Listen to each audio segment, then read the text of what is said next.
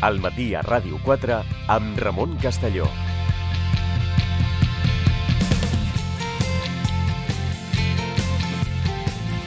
Continuem al matí a Ràdio 4. Ens acompanya ja el professor del Departament de Dret Constitucional i Ciència Política, sociòleg i responsable eh, del màster en prevenció de la radicalització, Xavier Torrents. Què tal? Molt bon dia. Bon dia.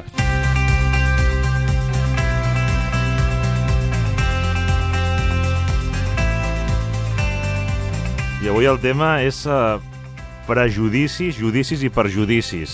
Sí, he volgut fer un joc de paraules, eh, diguem-ne, per, per, això, per entrar en matèria amb totes aquestes aspectes i polítiques públiques que parlem de prevenció de la radicalització. I prejudicis, més o menys tots tenim clar què vol dir, és dir, és quan una persona li arrela com una mena de rebuig, hostilitat, a vegades queda en el terreny més psicològic o en l'inconscient, que parlarem molt avui mm -hmm. de l'inconscient, o a vegades inclús surt fora i discrimina, eh, bé, ho hem vist, eh, s'ha fet viral, no?, aquesta mm -hmm. imatge en vídeo del que ha passat amb un avió de Ryanair, sense Sí, anar més lluny, aquí a l'aeroport de Barcelona, Vaig no? pensar... I d'això en parlarem. De, jo, vull dir, de fet, no estava, el programa estava pensat ja parlar-ne d'això, però a, a, a aquest exemple en parlarem, no? D'un senyor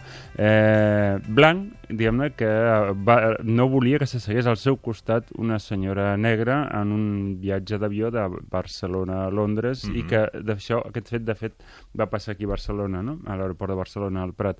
Llavors, el, els prejudicis això, quan li arrela molt amb una persona, eh, doncs un sentiment de rebuig, hostilitat cap a un grup, no? Amb un Eh, col·lectiu determinat. Sí, això seria el prejudici. Eh, pot ser, per exemple, hi ha gent que té rebuig cap a les persones pobres, això és la porofòbia. Hi ha gent que té rebuig cap a cap a, doncs, a les persones immigrants, aquí Mhm. apareix el racisme, hi ha gent que té rebuig cap als gitanos, antigitanisme, cap als musulmans, islamofòbia, cap als jueus, antisemitisme o judeofòbia, eh, cap a les dones, i aquí Mhm. apareix la misogínia i el masclisme, doncs hi ha molts, molts d'aquests rebuig, no? I, i d'això en parlarem perquè aquests rebuig parteixen, diguem-ne, es racionalitzen a partir de, de el que en diríem judicis, que això és per fer el joc de paraules. De fet, el, el nom, diguem-ne, adequat seria eh, estereotips, eh, diguem-ne, seria doncs parlar de, de clichés, eh, els municipis que, a, a Espanya en parlen de, de rumors, val? Eh, I això a vegades genera perjudicis, Mhm. que de fet és el que vam veure que li va passar a aquesta senyora, perquè no van canviar el senyor o van fer fora de l'avió el senyor que era racista, eh, que no volia que se li segués una senyora negra al seu costat, sinó que van fer canviar de seient a la senyora eh, negra, no? Però hi ha prejudicis molt, molt, molt, diguem-ne, eh, a vegades inversemblants. Jo sé que, eh, per exemple, hi ha una paraula que gairebé ningú ha escoltat, no? La, la glotofòbia. Glotofòbia. Glotofòbia és el que, per exemple, el, el, i fixem-nos, el líder de l'esquerra francesa, eh, de l'esquerra alternativa francesa, Jean-Luc Mélenchon, Sí. eh, amb, davant, a una periodista doncs, li va dir que no l'entenia i, I saps per què? Perquè en aquest cas eh, mm, parlava amb un accent que no era l'accent de París. Ah. I a França eh, hi ha aquesta, aquest prejudici, glotofòbia, que és els que no parlen exactament com amb l'accent de París, doncs eh, es, es crea rebuig. I fixem-nos, per tancar prejudicis. No és que ho fes un senyor tradicionalista, eh, molt conservador, que digui aquí les essències de França són les de París. Ho va fer justament el líder de l'esquerra alternativa eh, francesa, Ah, no? Sí, I sí. davant una periodista, que déu nhi O sigui, està davant un mitjà de comunicació i per això, de fet, s'ha sabut després i ha sortit a la llum pública, no? Per tant, això parlarem de prejudicis, judicis i perjudicis, que n'hi ha de molts. Doncs són aquests tres, eh, tres àmbits i també farem la piràmide del, del discurs d'odi. Sí, sí, ja la podem explicar ara. Hi ha una piràmide que ve a explicar que si no s'atura des de sota, des de baix, eh, que és qua, en la qual tots estem, eh? Mhm. tots, Ramon, tu, jo, els oients, Mhm. tots tenim pocs o molts estereotips i, o clichés a vegades, no? A vegades el que passa que a vegades no surten del nostre cervell, de la Mhm. nostra ment, i a vegades ni ens adonem, no? Els, la part de sota de, de la piràmide són els estereotips, eh, tots podem, no sé, la gent que diu doncs els immigrants eh, eh, ens, ens prenen les places de les escoles Bressol, mm això és un estereotip, o els que diuen tots els musulmans són terroristes, això és un altre estereotip, o els que diuen que els gitanos doncs, eh, són dropos, això és un altre estereotip, o el que diuen que els jueus tots són rics, és un altre estereotip. Doncs aquests, o que les dones eh, condueixen pitjor que els homes a la carretera, és un altre estereotip. Per cert, és un altre estereotip perquè eh, les dades reals diuen que més del 90% dels que perden carnet per punts eh, i perden el carnet, la llicència de conduir, són homes. Per tant, diguem les dades objectives demostren justament el contrari, però els estereotips fan això. Donen una imatge eh, irreal, inversemblant o distorsionen aquesta realitat. Uh -huh. Dels estereotips passem als prejudicis. És a dir, no tothom que té estereotips acaba arrelant amb uh -huh. prejudicis, però els prejudicis ja és més fort, perquè això ja costa molt més de, d'erradicar, de, de, de, de canviar en les persones, i avui ho veurem, però quan introduïm el tema de la neurociència, perquè costa tant. Uh -huh. Després dels prejudicis arriba el que en diríem el discurs d'odi, que el discurs d'odi és quan ha aquests prejudicis arrelen tant que la persona inclús ho expressa diguem-ne de, manera eh, oberta. de manera oberta, per exemple en una conversa de bar, pren el cafè mm. o pren una cervesa amb els amics, quan ho expressa en una reunió familiar, en un sopar familiar, etc. Mm -hmm. És a dir, quan ja ho expressa de forma més ostensiva i extensiva, diguem-ne cada cop que pugem la piràmide uh -huh. hem de tenir en compte que hi ha com una mena de criteri. Cada cop afecta menys gent, però la intensitat del problema s'agreuja. I aquests tres primers, els estereotips, els prejudicis, inclús el discurs d'odi, aquella part del discurs d'odi que no està dins del dret penal, perquè no tot està dins del dret penal, doncs aquestes tres primeres doncs mira, es, es, es treballen com, per exemple, amb aquest programa aquí, en aquesta secció quinzenal que fem a la mirada, doncs eh, fem pedagogia social. Es treballa a les escoles o als instituts o a les universitats. Uh -huh. Es treballa en àmbit de la política cultural. És a dir, cultura, educació i comunicació és clau amb aquestes tres primeres parts. Però després ja pugem un esglaó ja que això ja sí que entraríem dins del sistema judicial, que és la discriminació individual i social. Uh -huh. Quan es discrimina algú, diguem-ne, per exemple, aquest senyor que eh, va fer això en aquest avió doncs, de, de l'aeroport de Barcelona, que no volia que se segués eh, una senyora negra perquè era negra al seu costat, eh, Ryanair es va equivocar. El que havia de fet és avisar a la policia a l'aeroport de Barcelona abans de, des, de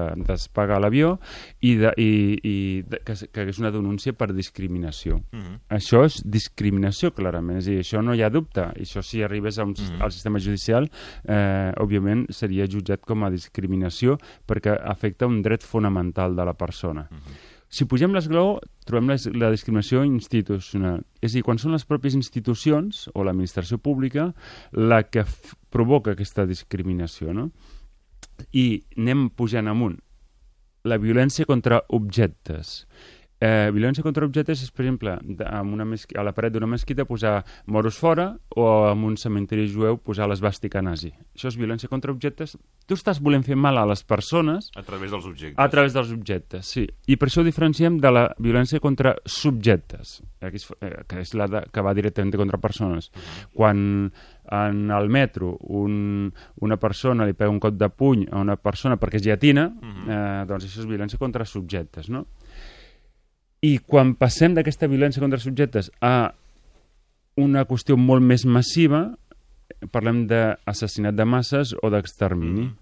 I, ex I exterminis n'hem vist molts al llarg de la història, dels quals hi ha una part que és, encara pugem mm. encara més l'esgraó, que seria última la punta gairebé mm. de la piràmide, que són els genocidis. Els genocidis és un tipus d'extermini eh, que res, és contra un poble concret, contra un, uh, persones que pertanyen a una religió, una ètnia, etc etc. no? I es considera que dins dels genocidis, el pitjor genocidi que ha hagut al llarg de la història de la humanitat es considera que és l'Holocaust, perquè perquè en general els genocidis, per exemple els dels Hutus contra els Tutsis a Ruanda o el genocidi de Turquia contra els armenis, mm -hmm. eh, volien cometre el genocidi dins del territori on estaven. Mm -hmm. Però en el cas de l'Holocaust, els nazis eh, la seva planificació d'extermini va arribar a tal punt que volien matar tots els jueus de tot el planeta.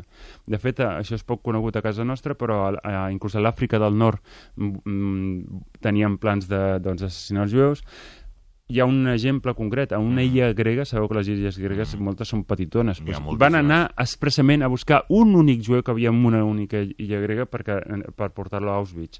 Per tant, eh, va, va, és el genocidi que es, i per això la ONU va decidir posar el 27 de gener, que és quan s'allibera Auschwitz, doncs, com a data perquè a tot arreu es recordés, a tot el planeta, perquè es considera que és el, el cas extrem de genocidis.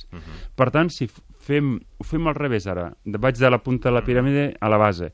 L'holocaust, el genocidi, l'extermini, la violència contra persones, la violència contra objectes, la discriminació institucional, la discriminació individual, el discurs d'odi amb prejudicis, els prejudicis amb estereotips i finalment els estereotips. Doncs això és el que hem de treballar. I de fet és el que treballem en, aquests, en aquest programa, mm, que jo vull dir-ho perquè eh, el Ramon Castelló a vegades eh, eh, jo crec que mm, potser per, humili Mm. per humi- humilitat o el que sigui, però és el primer programa, el teu programa, eh, eh, diguem-ne, eh, Ramon, el que de forma monogràfica a la ràdio catalana i espanyola ha fet un programa que treballa, eh, fa prevenció de la radicalització.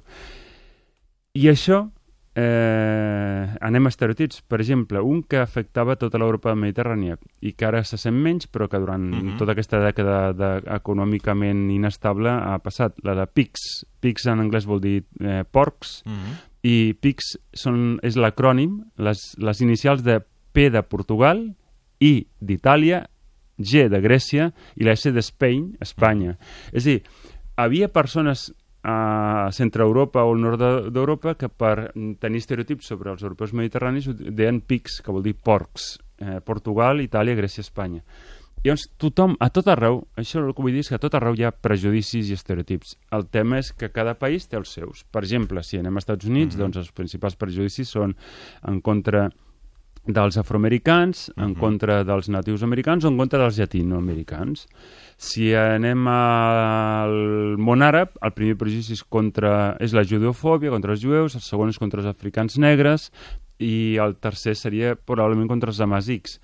El, si anem a Espanya, doncs el primer és l'antigitanisme, el segon és la, la, és l'homofòbia, el tercer l'antisemitisme. Cada país té els seus. Aquí del que es tracta és mm, de saber que tots tenim prejudicis, però això varia segons cada país, no? Parlaves de la... De, ara, quan, prepara, bueno, quan m'explicaves la secció, que entraries en temes de, de neurociència. Així és, perquè el, el, els prejudicis provenen d'una qüestió que d'entrada és humana. Els humans, diguem-ne, eh, tenim prejudicis, això mm, sembla que no podem canviar-ho, el que podem canviar-ho és, diguem-ne, com fer-los disminuir, no? I això per què és així?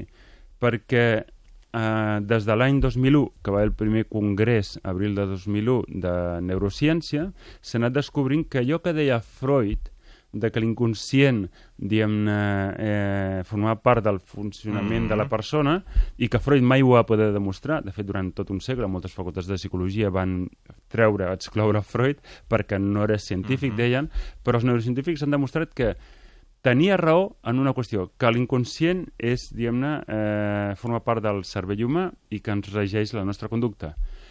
En el que han desmentit a Freud és que Freud pensava que això era una part malaltista, malaltissa del cervell. I els neurocientífics diuen que és, la, és el funcionament normal, normal, no malaltís del nostre cervell. I que, a més a més, és el que té més pes.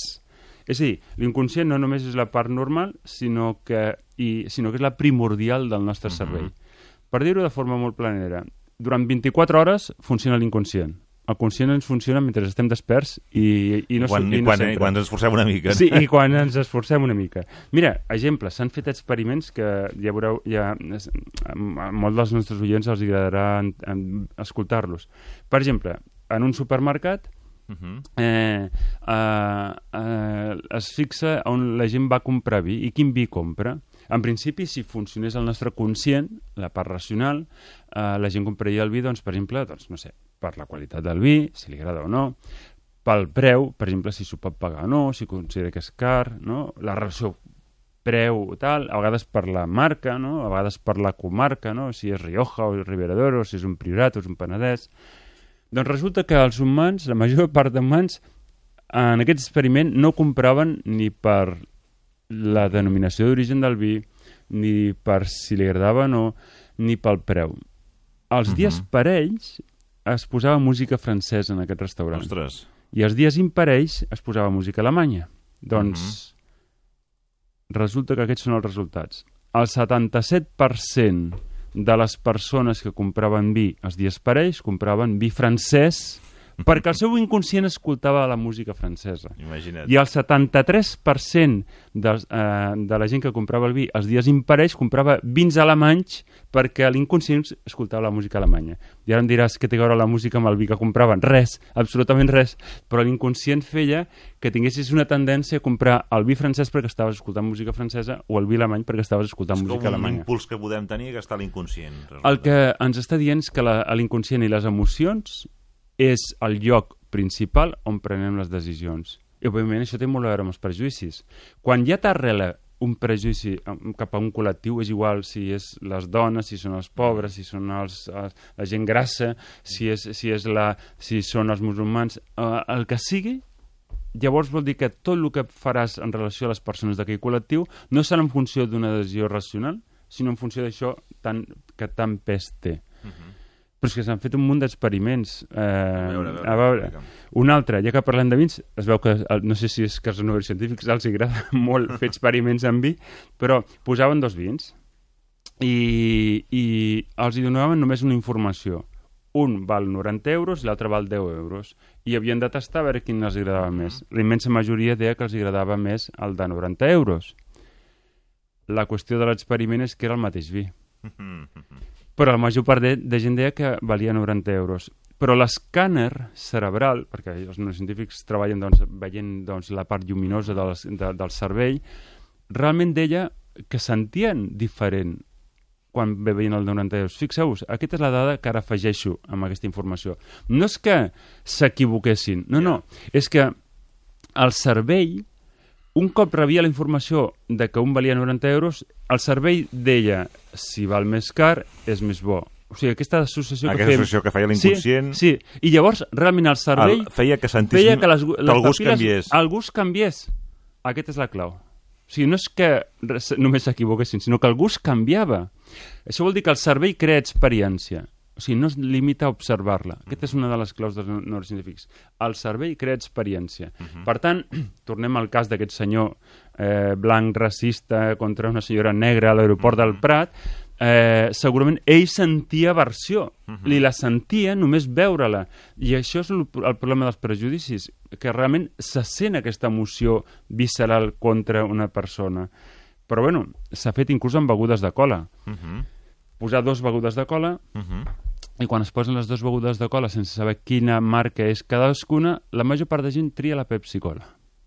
Però quan la mateixa gent, la mateixa, l'experiment és la mateixa gent, i on es veia la marca, la major part de gent triava la Coca-Cola. Caram, i per què? Si era la mateixa gent que abans havia dit que li agradava més la Pepsi Cola, en canvi ara li agradava més la Coca-Cola. I de Què fet, havia passat? No? veure la marca. La marca Coca-Cola té millor posicionament en màrqueting a nivell històric i mundial que la Pepsi-Cola. I, per tant, realment sentien el gust diferent quan sabien quina era la marca o no. Però això té a veure, fixeu-vos, igual com els neurocientífics han demostrat que tenia raó Freud, també han demostrat que tenia raó Maslow, eh, amb la seva piràmide, en aquest cas és una altra piràmide, de necessitats. Però Maslow no va poder demostrar-ho tampoc, però els neurocientífics ja han dit sí, vostè tenia bàsicament raó. Per què? Perquè la piràmide de Maslow diu que els humans primer volem beure i menjar, uh -huh. i per tant les, necessit les necessitats bàsiques, la fisiologia. Un cop tenim cobertes això, pugem i volem seguretat, el tema de seguretat vital, o sigui, uh -huh. i salut, és a dir, no estar malalts. Primer hem de beure i menjar, però després és no estar malalts. La, les, la, el, si anem pujant, la, després la gent busca la, el que en diríem la per, pertanya, eh? i per això les, no? les, les, les, les persones... El tema identitari és important i no el traurem dels humans. Eh, inclús la gent que diu que pertany al planeta Terra i al món i és cosmopolita té un sentiment de pertinença mm, com a tal. I llavors, aquí entra l'amistat, no? els, els vincles d'amistat, el, que- el que anem més enllà dels coneguts. I després el, el, amb- aquest sentiment de pertinença li, li donem un grau més, que és el de el reconeixement. Aquí entra la confiança. Hi ha persones a la nostra vida que eh, li expliquen coses que mai ens atreviríem a explicar a ningú. Però l'últim, al final de tot, el que més vol la gent és l'autorealització o la felicitat. Ara entendrem lo de la Coca-Cola. La Coca-Cola ha sabut entrar en molts serveis humans en l'inconscient de que no és per veure part de baix de la piràmide, sinó que dona felicitat part de dalt de la piràmide. Per això, la gent que triava la Pepsi-Cola quan, quan no sabia quina marca era, acaba triant la Coca-Cola quan veu la marca. Per què? Perquè realment li dona una sensació de felicitat. O sigui, han aconseguit que molta gent senti felicitat quan veu aquesta marca de, de, de, de cola, no? I això és un experiment. És dir, el cervell crea experiència, no es limita a constatar-la. I l'inconscient és la part fonamental del nostre cervell. És la que domina la, la, la ment. Per això els, els estudiants jo els recomano que estudiïn eh, si és que han d'estudiar per un examen o una matèria, o que llegeixin llibres mitja, com a mínim mitja hora abans d'anar a dormir. Perquè allò que llegeixin o estudiïn mitja hora abans d'anar a dormir, durant les 8 hores de dormir, el seu cervell estarà donant-li O voltes. sigui, val més dormir una estona abans de l'examen, diguéssim, perquè dongui temps a... Sí, sí, clar. I a més, a més és que no, mentre... no es- llevar-se molt d'hora, sinó anar a dormir una Eh, és que, a més a més, el cervell estarà estudiant allò que hagi estudiat mitja hora abans d'anar-se'n a dormir. Si no descansa el cervell. No, a l'inconscient no descansa. Sí, i òbviament l'inconscient forma part del cervell. El que descansa és el conscient. El conscient. I amb això podem entendre els prejudicis. Per exemple, hi ha una cosa, ara ja diré un concepte una mica rebassat, però ho explicarem molt fàcil, no? que és la, eh, s'anomena heurística intuïtiva. Uh -huh. Heurística intuïtiva vol dir que els humans tenim la tendència a substituir preguntes complexes Uh -huh. per preguntes fàcils que reporten la resposta incorporada ja. O sigui, en comptes de començar a agafar i respondre la, respo la pregunta complexa, eh, i això explica, per exemple, els populismes. Això, per exemple, explica eh, la tendència, doncs sé, a, a que posa, pos, probablement, si no, ho remei, re, no li posi remei ningú, a Brasil guanyarà un candidat de, de molta extrema dreta, molts prejudicis, Molts, eh, sí, misogínia, hof- homofòbia, Sí, sí. racisme, etc etc. Eh, diguem-ne, però què fa? Eh, que, que, per exemple, molts brasilers acabin votant aquest senyor, doncs, o que molts, mm, molta gent acabi votant opcions o d'extrema esquerra o d'extrema dreta o de nacionalismes radicals o d'islamisme radical, etc. Doncs que substitueixen preguntes complexes Uh -huh. que requeririen doncs, inclús un màster, diguem-ne, Mhm. per, per analitzar-les, o un programa teu durant mitja hora, una hora, etc. Mhm. ho substitueixen per preguntes senzilles que porten la resposta incorporada. I entendrem, per exemple, el racisme antiimmigrants a partir d'aquí. Uh -huh. Per exemple, la pregunta per què hi ha inseguretat ciutadana? que hauríem de fer un estudi, doncs, per exemple, ara que avui sortit la notícia, no?, de que hi ha un, a Ciutat Vella hi ha una major inseguretat ciutadana Mm. en relació a la resta de la ciutat de Barcelona, doncs una part de la gent, la que té el prejudici racista antiimmigrants, diu, en comptes de dir per què hi ha inseguretat ciutadana, Sí. ho substitueix per per què roben els immigrants. Clar, la pregunta per què roben els immigrants ja està, té la resposta incorporada. Són els immigrants els que roben. Això és Ja el dones, truc. dones, la, dones la resposta. Sí, i a més a més una resposta falsa, diguem-ne. Eh, per què hi ha poques places de les escoles Bressol? Qui té racisme entre immigrants ho substitueix per per què els immigrants els hi donen les places de les escoles Bressol? Uh -huh. O la pregunta, per què hi ha menys beques menjador? En comptes de dir, doncs, perquè enguany, per exemple, el pressupost de la Generalitat ha baixat, o el pressupost de l'Ajuntament ha baixat, o perquè hi ha inestabilitat econòmica, Mhm. en comptes de raonar-ho amb, una, amb aquesta Una pregunta d'entrada sí. més complexa, en, se, és substituïda per per què els immigrants es queden amb les beques menjador. És a dir, ja dona la culpa a, Directament al ja col·lectiu. apunta al col·lectiu. Sí. O per què hi ha botigues petites obertes en horaris extemporanis de la nit? Doncs qui hauria de respondre a aquesta pregunta diria, home, no només... Eh, ho obren molta gent, per exemple, eh, el, el Corte Inglés sap que no pot obrir eh, Hipen, Mhm. Hipercor, però obre Opencor, que és una botiga petitoneta, no? Mhm. Però no pensa això qui té el prejudici. La pregunta perquè hi ha botigues petites, obertes a, hora, a horaris nocturns, és substituïda per per què els immigrants compleixen els horaris de les botigues. És a dir, així és com funcionen els prejudicis. Sí, sí. I ara he parlat el dels immigrants, però el, el, qualsevol col·lectiu que vulguis trobar... Trobaries per aquesta... Eh, Sí, així funciona el cervell. Així funciona el cervell. Doncs eh, magnífic aquesta reflexió avui entrant en la neurociència. Mm, Tenim tema per més, eh? Val, però acabo amb una... Va, ràpid. La última. Jo ara diré unes paraules que m'escoltin bé els oients, val? Eh, i ells sabran si, com respondran. Eh, I Ramon, tu també escolta Vinga, bé i ara, sí, sí, i ara sí. si l'encertes. Eh? Jo diré unes quantes paraules. Llaminadura, agre, sucre, amarg, bo, gust, dent, agradable, mel, refresc, pastisset, xocolata, cor, cama, pastís, menjar i tortell. Jo ara diré, la, digue'm si la paraula l'he dita o no. Eh, gust. Diria que sí, però potser Sí, no sí, sí, he, l'has dit, he dit gust, he dit Sí. gust, he dit amarg, bo gust Sí. i he dit gust, sí, Sí. he dit gust. Punt. Punt no. No, no he dit punt i Mm. per tant és no. Dolç. Sí. Doncs dolç no l'he dita. Però què fa el cervell, aquesta part inconscient? No reté les paraules una a una, Er- reté el concepte global. I com jo havia dit moltes coses de menjar, i a més moltes coses eren dolces, quan jo he dit dolç, doncs mm, Ramon i segurament molts oients, i sempre que he fet l'experiment, tota la classe diu que sí que dic dolç i jo n'he dit dolç. Així funciona l'inconscient.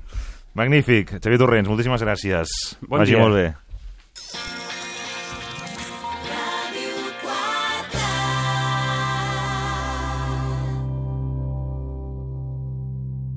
La via més directa per saber què passa al món. De boca a orella. Perquè volem pensar en veu alta. De boca a orella. No en tenim prou en parlar. Volem escoltar-vos. De boca a orella. Un espai per trobar-se i allunyar-se del soroll. Parlem i entenem. El vostre altaveu el trobareu a De boca a orella.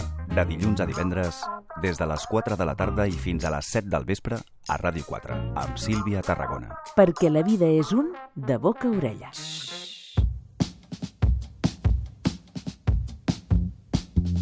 Què comentarien d'aquest tema no, que està passant als, als, als polítics habituals, als sospitosos habituals de, de la tertúlia del Real Polític? No? Encantat de ser aquí i, i per primera vegada en aquesta segona temporada. Estic molt content. Hola, molt bona nit i molt contenta d'estar a la tertúlia, eh? A més, sí que és veritat que a aquesta hora propicia una cosa més relaxada, no? Sempre és un plaer i us desitjo molta sort en aquesta nova temporada. Estic molt contenta de- d'haver Ja, tornat. Molt bé, m'he passat molt bé, m'he relaxat.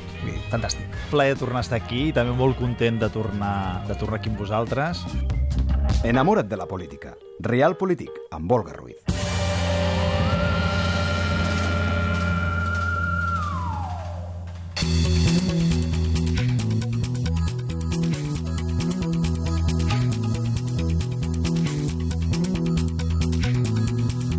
Per cert, perquè això n'havia parlat a la tertúlia el, el David Miró i ha anat la cosa diferent de com ell havia previst, eh, ho havia dit, havia, ho havia apuntat, eh, i per tant eh, volem també explicar-ho aquí al matí a Ràdio 4 a partir d'un teledit de, de F, però ja s'està coneixent en diversos mitjans. El Tribunal Europeu de Drets Humans d'Estrasburg ha avalat avui a Espanya perquè no computi els anys de presó complerts eh, per eh, els condemnats per terrorisme per aterres a França i d'aquesta manera endarrerir la seva excarceració.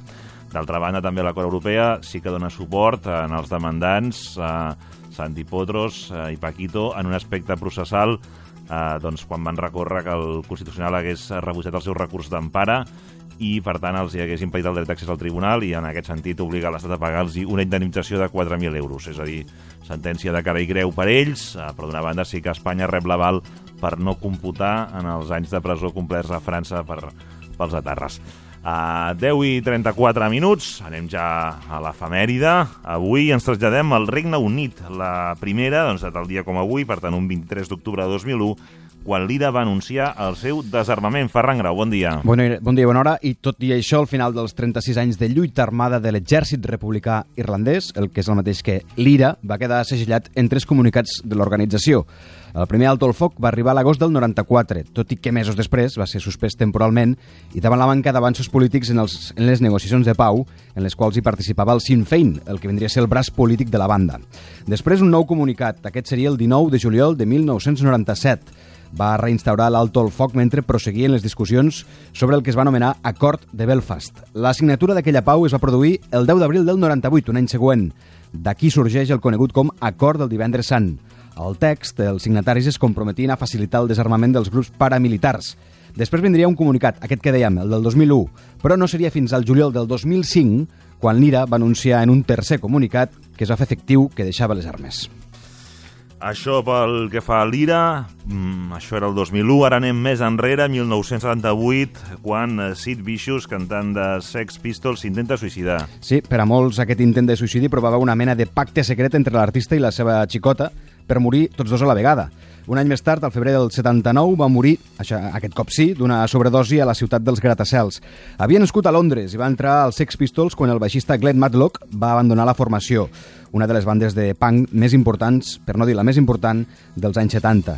Per a molts, la seva imatge provocadora i tot el que l'envoltaven les preses clau d'aquesta formació. La seva sobtada mort el va convertir en tot un mite que ha estat inalterable al llarg dels anys. God Save the Queen, un tema censurat en diverses emissores del Regne Unit, va ser la cançó que va donar a conèixer al món els Sex Pistols.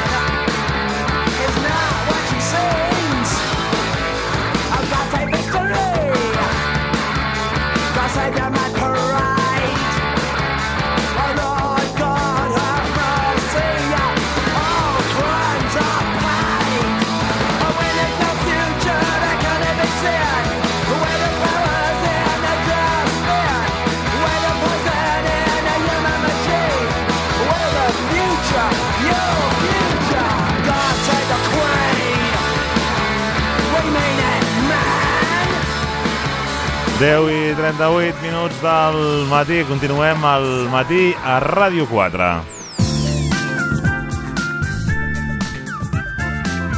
Ens acompanya ja l'Aranxa Coca. Què tal? Bon dia, Aranxa. Hola, molt bon dia, Ramon.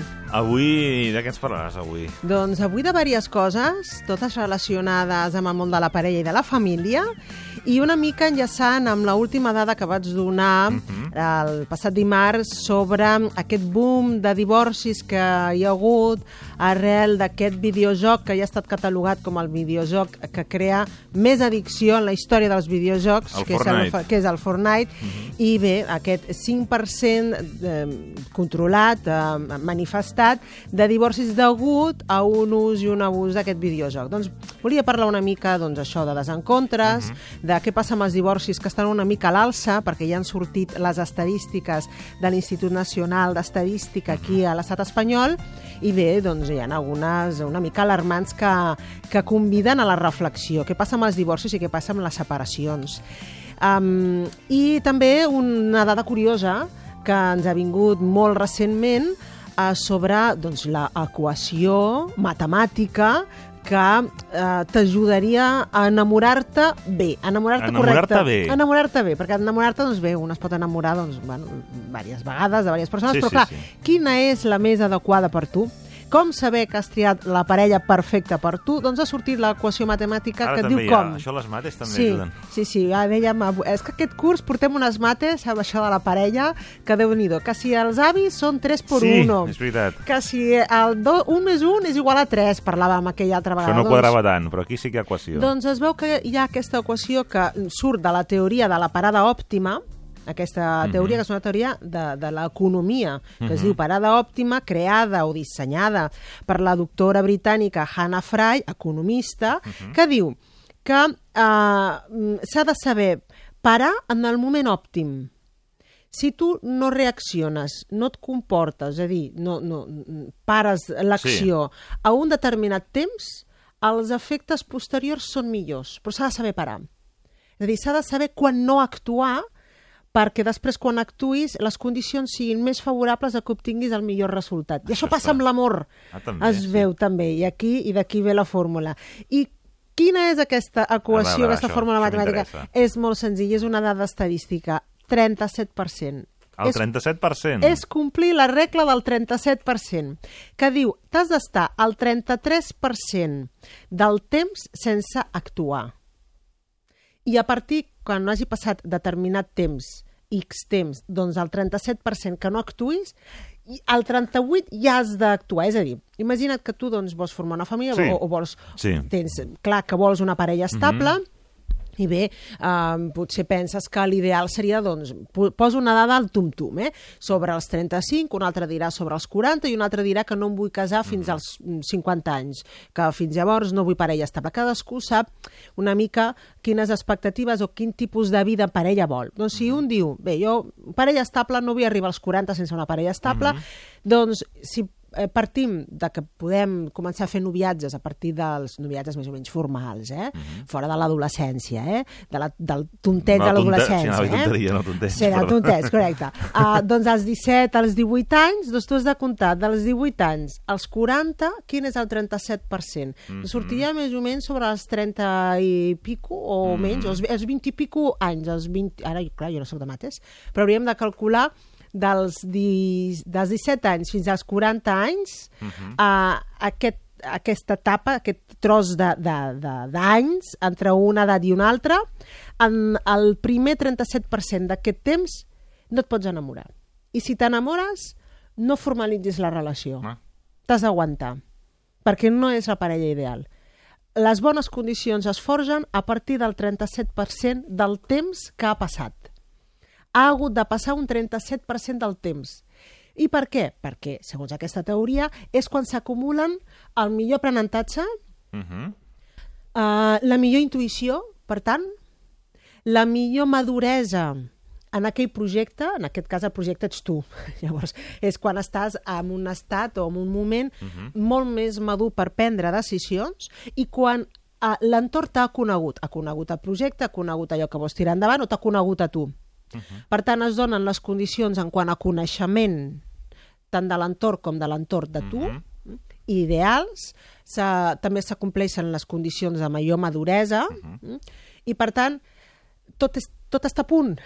Tot està allò a punt la, de- La tria la faràs bé, Mhm. um, perquè tots els factors ja estaran i les variables estaran en el seu exacte moment, i aquella persona que tries a partir d'aquells X anys, Mhm. allà ja et pots enamorar. Que segurament l'encertaràs Ah. i serà la persona dient. Jo vaig estar fent càlculs juntament amb una, amb una persona que m'ajudava, que sabia més de Sí. números que jo, i més o menys, si tenim en compte amb una persona que vol buscar parella estable o que, no, que, que li agradaria tenir parella estable, a partir dels 18 anys et surt al voltant abans dels 40. O sigui, abans dels 40 ja és un bon moment, eh, moment. per saber triar i saber triar bé. Clar, això no treu que algú hagi pogut trobar l'amor Amb i la- 23, amb i- 23, exactament, i per què no, amb 20, no? I que, escolta, mm, compleixin les noces d'or. Um, I que algú amb els hi ha 30, de i que algú casos, amb no? 38 no hagi... I, i que algú amb 38 dius ni experiència ni res. Aquí, fatal, realment. Clar, excepcions sempre n'hi ha, però... Però l'excepció però és confirma la excepció- regla. L'excepció Això- això confirma la regla, sempre. justament. Bueno, dona per pensar. En tot cas, és cert Està que els, els professionals eh, de les relacions de parella sempre recomanem eh, que l'experiència és un grau. Sí. És evident. I que pots, i s'ha de tenir molta sort per trobar la teva mitja taronja Mhm. amb una edat doncs, d'encara certa immaduresa social Mhm. i personal. Home, mm, i fins i tot a vegades es troba es deixa aquella relació i ja que és que s'havien conegut als 18-19 anys, Mhm. Sí. després Es retroben. es retroben Això- i allà això funciona. sabem, sí. Això passa. Això ha passat. I sempre et diuen igual. Érem molt joves. Sí. Érem molt joves, no podia funcionar lo nostre. Ha fet la carrera, un, un encara estu eh, treballa, començava a treballar, um, viatges que vols fer amb els amics, amigues, no aniràs amb la parella... Masses eh, circumstàncies que, eh, que, contràries a l'estabilitat, no?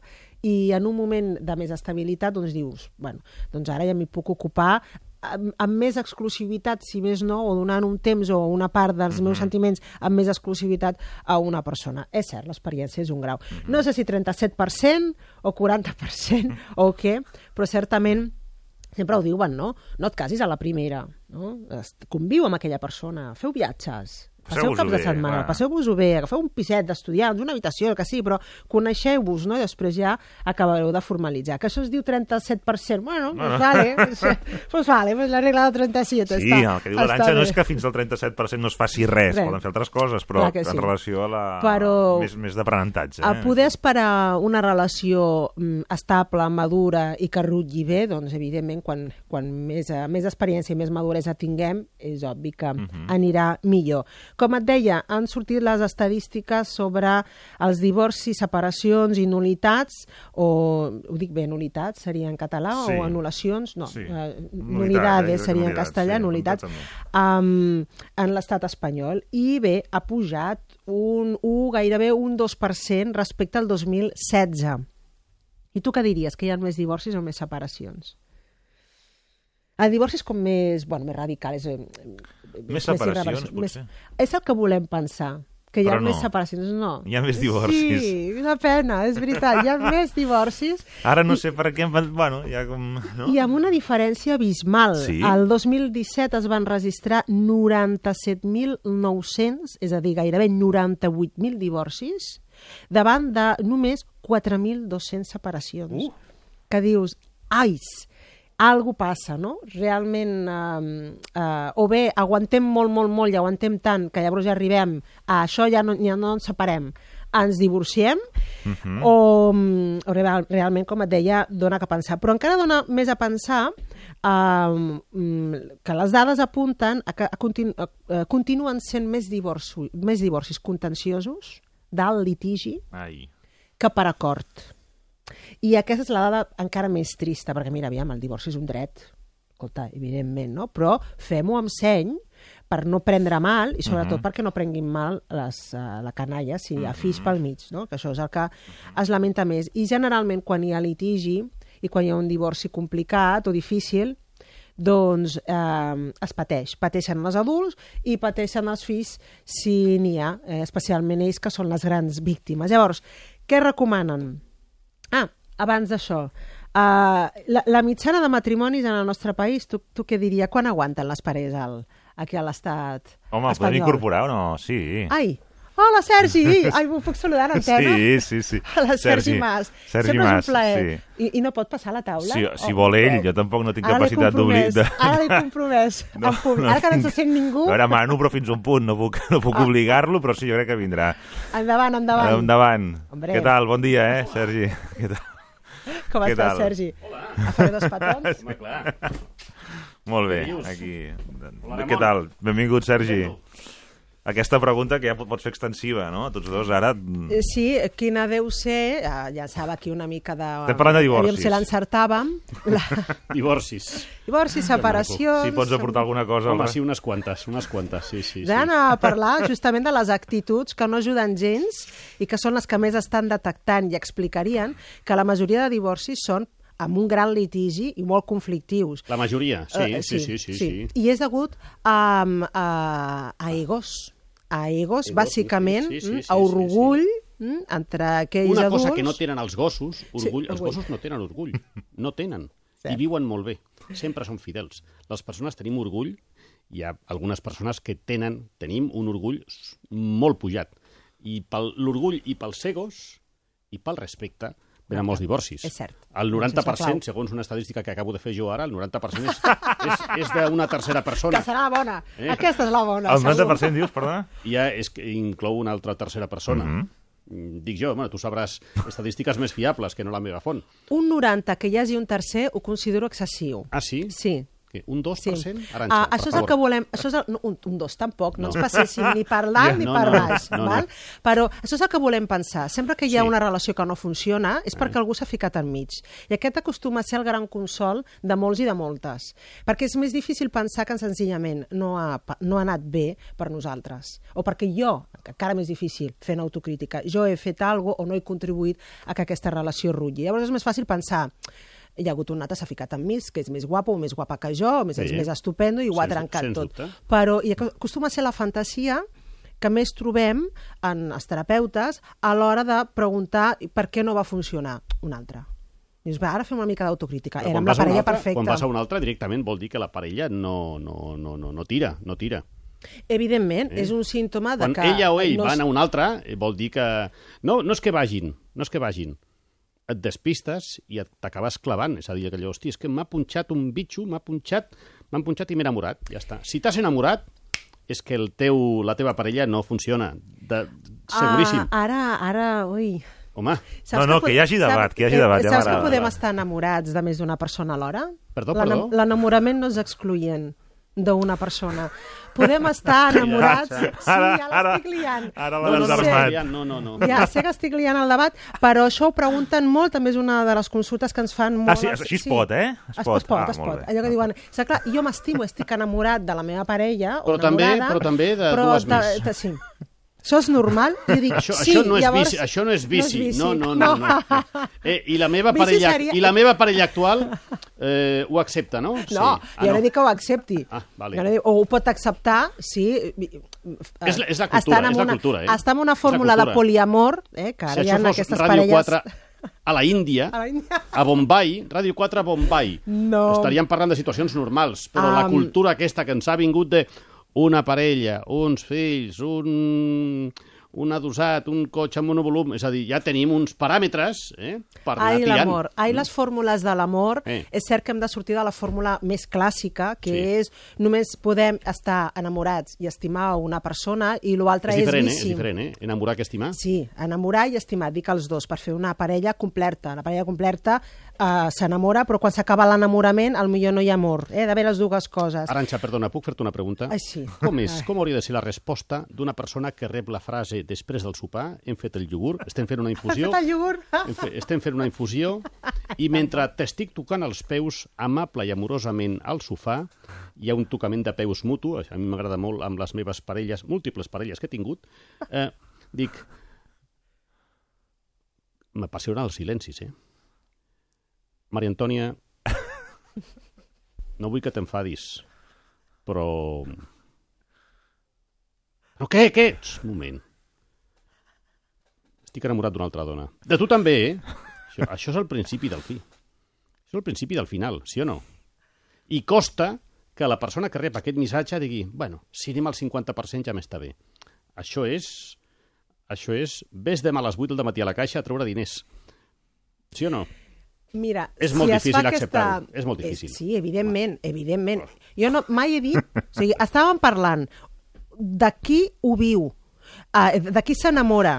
Jo no he parlat de l'altre que ho ha d'escoltar, si li Bueno, no, agradarà és que o no jo crec l'agradarà. que- jo crec que és una Estàvem part parlant, important. Evidentment, evidentment. Ara tu dius, això s'ha de fer o no? Home, tard o d'hora hi ha la necessitat Home, i, i tant que s'ha de dir. dir-ho. I tant que s'ha de dir. Evidentment. Bueno, no pos- sé si tocant els peus, no sé Bueno. si és el moment més adient. Jo crec que el moment, els llocs... Home, millor ajuden... tocant els peus que no sortint del Aj- pàrquing. Escolta, per cert, m'he enamorat, adéu! Tampoc. Però un... Home. Hem de parlar, la famosa frase, Ai, hem de parlar, Aquesta frase. val? crec que costum... Crec que... Bé, És pitjor tampoc el agradarà. condicional. Au, Hauri- com- com- hauríem, no? hauríem de parlar. Hauríem de parlar. Sí, el Encara- condicional ja, ja, encara ja fa més por. vol, avisa la catàstrofe. Hauri- hauríem de parlar algun dia. És, és ara, ara, obvi. no, ara, ara, quan tu saps que hi ha alguna cosa, dius, ara, ara, ara, no, un moment, un moment. No, però què, què vols dir? Un titular, un titular. Què vols dir? No ho deixes per més tard. Ara Sí, m'has sí. ara m'has Ara, deixat ara, ara, deixat. ara, ara, ara. Quan hem de parlar, doncs sí, si l'altre posa ja eh, en alerta, doncs no és una mala alerta. I és bo que una parella digui busquem un moment per parlar de lo nostre. Això és molt sa. Per parlar del I de, projecte. I, de, I degut a que no es fa, Sí. després es fan altres coses malament. Per tant, s'ha Sí. de tenir un espai perquè la parella pugui parlar i pugui saber i re- renovar, a cap i a la fi, el seu contracte que ha dit així és molt fred, però Sí, sí, el seu sí. contracte Sí, sí. eh, eh, afectuós, és a dir, com estem, ens estimem, sí. què sento per tu, què, què sents tu per mi, i si estàs enamorat d'un altre, Mira, doncs mira sí, Maria és el moment Antònia, de dir-ho. tinc, tinc aquest test, me'l pots omplir, sisplau, què sents per mi de l'1 al 5? No, Estàs enamorat d'una altra, parleu. t'enamoraries d'una altra persona? Escolta, una persona Sí. amb tanta facilitat Sí. eh, verbal com tu tens, Eh? és que no hem de passar cap test, només eh, seure i poder... No, Sí, no, ja, i ja, poder, sí, no, no, ja, ja. I, i, i poder-ne parlar. Eh. Potser no seria el, el problema que tindries tu, Sergi, però és cert que de moltes parelles que no ho saben fer i que tant de bo tinguessin el test, segur que aquests se'l passaven. Horror, no, evidentment. S'ha de poder parlar sense por, tot i que fa por, amb valentia, que es té valentia en parella, Sí. s'en té Però per les coses realment importants, com Sí. tenir una conversa sèria, Sí. no. I, s'amaguen no. les coses i llavors surten d'aquella manera. Eh? Uh, se n'en- te n'enteres per un altre que t'ha deixat d'estimar. Sí. Mm, no, n'hauríem d'haver parlat abans de què passava amb els nostres efectes i les nostres necessitats. Jo sé d'un cas d'una persona que li va dir a la seva dona "Mm, escolta, mira, doncs hi ha, hi ha un problema i jo tinc, jo tinc un tema amb una altra persona no m'ho facis això. Diu, bueno, sí, això s'ha de dir, s'ha de dir. Això ho va dir un íntim amic, un íntim amic meu, eh? I la dona li va dir, pues mira, saps què et dic? Que jo fa dos mesos em vaig enrotllar amb tara, tara, tara, tara, tara. I dic, mira, eh, si arribo a Clar. saber... Ell em va dir, si arribo a saber no ho dic, perquè em vaig assabentar de la seva infidelitat o el seu engany, eh, perquè jo vaig dir això, si no, no ho hagués sapigut. Doncs l'alternativa... I ja, ja marxes com més alliberat, com dient, bueno, mira, no sóc tan dolent. Bueno, la va dir, culpabilitat, evidentment, doncs va quedar aquí més afluixada, repartida. però dues coses. Sí. Una, la valentia de poder parlar, i va començar un, i de vegades ha de començar un perquè l'altre digui, doncs mira, jo tampoc estic bé. Sí. I dos, l'alternativa és viure una relació de parella falsa, enganyada. Això és asquerós. Pensar... Perdó, eh, el terme, Ramon. És així. sí, sí. Pensar que l'altre t'està Sí. quan no t'està. Aquí, aquí. És, eh, és trist eh, i, i és ridícul És trist, entre però hi ha, gent, adults. hi ha gent que ho necessita i hi ha gent que li funciona bé. Eh? Hi ha gent que li Ja, funciona bé. allà, que sap i fa veure que no en sap, Sí. perquè ja li està bé No. per l'altres altres circumstàncies i per la seva zona de confort. Bé, és una tria, però en tot cas, conscient. I mentre sigui una tria conscient i els dos sàpiguen on estan i ho permetin, escolta, res a dir, aquella parella ho té claríssim, però ha de ser conscient i decidit per part dels dos. Una altra cosa és viure una mentida sense saber que l'estàs vivint, Mm. i encara més greu, sense voler saber-ne. Potser que no en parlem, perquè si no sé com està, millor. Ramon, és horari protegit? Sí, però... Bueno. Digue-ho, Sergi, digue-ho. No, no, no, És- mentre no que- sigui delicte, jo- No, no, no és delicte, ni molt menys. No, no, no, és que jo crec que... Ja són les 11. Jo Sí. crec que una, eh, una prova de com està sentimental una parella és just un minut, dos minuts després de l'orgasme. Després de copular al llit. Com és aquell minut posterior? Dos minuts posteriors. Si abraçades, si continuaven petons, o si és... Uah, ah, bona nit, apa. Seguríssim. Seguríssim. Si és... Oh, he estat bé. Bueno, vaig a dutxar-me i torno i. Però si continua havent abraçades, si hi ha diàleg... I... Això, diguem, és maco. Això vol dir que aquí ha recorregut. Si hi ha polvo, aquí la pregunta que et feia, i eh, copulació, de Sílvia Còpolo, eh, copulació, i si ha més... Ah, és una broma, és una broma, l'estimada companya. Eh, si hi ha abraçades, si hi ha abraçades, vol dir que, per mi, eh, no sé, és, és, cadascú té les seves experiències, les seves vivències i les seves imaginacions, però jo crec que si hi ha més, si continua el joc... Um... Aquell no seria un moment per parlar, per això també, crec, no? Com? Aquest, ara? No és el moment per parlar, aquell moment, Bueno, no? però hi ha comunicació no, verbal. Comunicació no verbal, sí. Està- sí, que parlar... verbal, verbal i gestual i, i, i de tacte, de tacte. Ja està. Hi ha, hi ha olors que tu coneixes i ja saps. Sempre Eh, i quan ho facis amb la parella. Si ho fas amb una persona que no és la parella, també hi ha, també hi ha, hi ha debat. Perquè, perquè veiem que en una parella és més important la intimació que la sexualitat. És a dir, Aquí, la aquí, sexualitat, per aquí. arribar a la sexualitat, tu Sí, dius, sí, sí, després del sexe intimem. Aquí, aquí, Ah, aquí, per- aquí. eh, intimem, eh, vull dir, sense sexe, és a dir, Sí, és sí, l'altra sí. part. Aquí, aquí. I jo diria, evidentment tens, estic absolutament d'acord, um, però ja no després, abans. Mm. És a dir, abans del sexe hem de Abans, preparar abans. el sexe. Però no dos minuts abans. No, no, Eh, no. Parlàvem dels dos minuts després. Massatge als peus, Sí, massatge, no, massatge als peus, eh? Massatge als peus. I encara que no vagi a parar el sexe. És a dir, Sí, sí, sí. la Rematem intimació... això, queden eh? 10 segons. La, la intimació i el m'importes amb més probabilitats portarà al sexe. I després com, del sexe... Aviam com entra el boleto ara, Vamos clar. a- És, és... Notícies i tornem. Ah, sí, millor.